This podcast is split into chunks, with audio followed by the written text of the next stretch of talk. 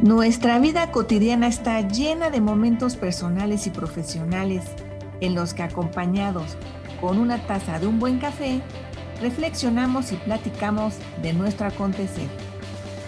Esto es Coffee Please y yo soy Patricia Luna Arredondo. Bienvenidos. En un equipo altamente competitivo, el eslabón más débil es ese individuo.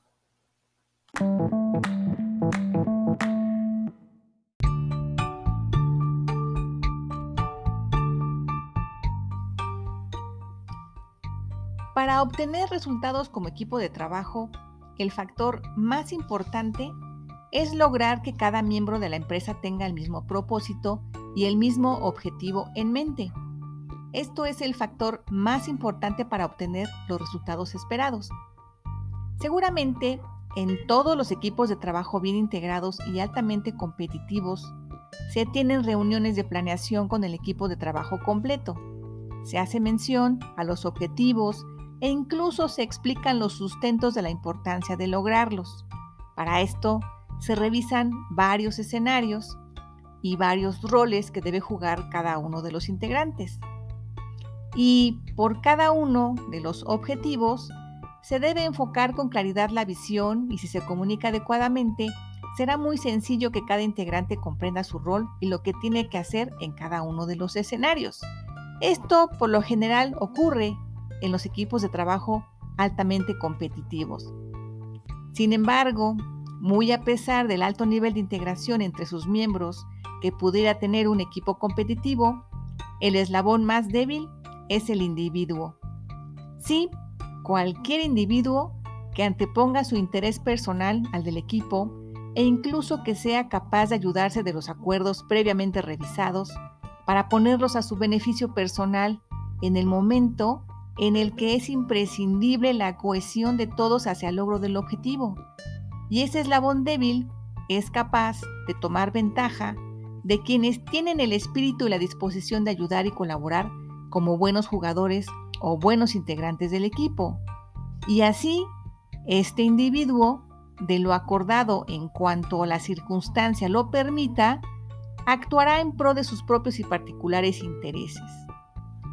En los momentos clave, donde se debe demostrar la cohesión como equipo, es ahí donde los valores personales salen a relucir es en donde los actos individuales se manifiestan como un reflejo de la congruencia o falta de congruencia entre lo que se dice y lo que se hace. Pero, ¿qué son los valores? Los valores son cualidades virtuosas que nos definen. Los valores definen quiénes somos y al mismo tiempo determinan lo que es importante para nosotros. El poder de los valores radica en que son cualidades importantes, atemporales y universales. Curiosamente, los valores son susceptibles de adhesión, consideración y respeto, y principalmente se adquieren en la infancia. Como ejemplos de valores tenemos al respeto, la confianza, la integridad, la veracidad, la verdad y la justicia.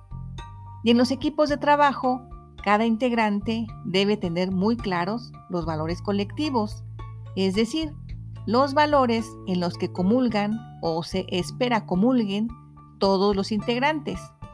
Un aspecto interesante es que los líderes deben encargarse de incentivarlos, de explicarlos y lo más importante, de ejemplificarlos con sus actos.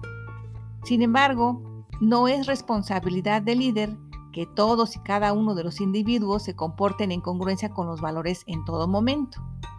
Cada persona es responsable de sí mismo, de sus comportamientos y de sus actitudes. Y es así como los actos individuales describen al individuo, no al equipo.